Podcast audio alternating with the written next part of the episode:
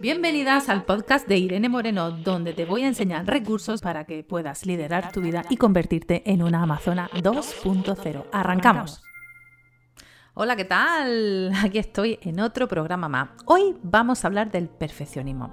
El perfeccionismo es un arma de doble filo. Mira, por un lado nos invita a esforzarnos y hacer las cosas muy bien, pero llevado al extremo genera una fuente de sufrimiento de la persona que lo padece.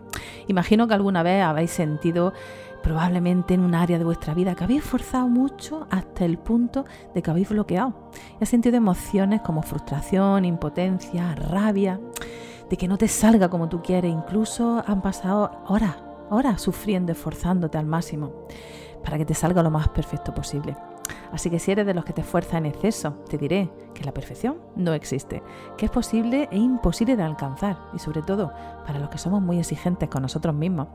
Y nuestro pensamiento, que tengo que hacerlo mejor, como me dijo, dijo alguna vez mi querido amigo, autor del Principito, Antoine de Saint-Exupéry, la perfección se logra no cuando no hay nada más que añadir, sino cuando no hay nada más que quitar. ¿Y sabes qué? Que es una forma inconsciente de tapar o minimizar nuestra propia imperfección, que cabe destacar que realmente no es real, sino que es fruto de la percepción errónea de nosotros mismos. Pues tenemos la fea costumbre de poner siempre atención solo en los defectos e ignorar siempre nuestras virtudes, que son muchísimas. Y dicho esto, ¿cuál es la mejor solución para eliminar o minimizar la perfección? La perfección no existe, así que date cuenta de que lo haces lo mejor que puedes y sabes en cada momento.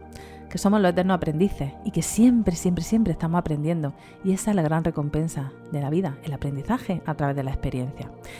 Segundo, que el cariño y el amor no se consiguen haciendo las cosas perfectas. O sea, podemos ser felices y nos pueden querer siendo auténticos y genuinos, aunque seamos imperfectos podemos ser tremendamente divertidos y nos querrán como somos, con nuestras virtudes y con nuestros defectos.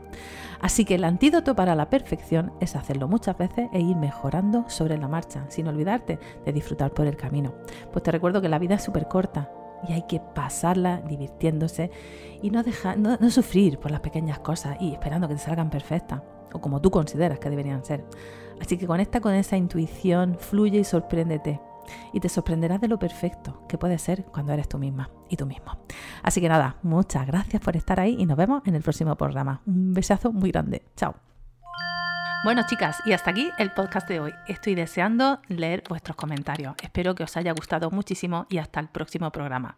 Y recuerda, hasta entonces, sé fuerte, sigue avanzando y nunca, nunca, nunca dejes de sonreír.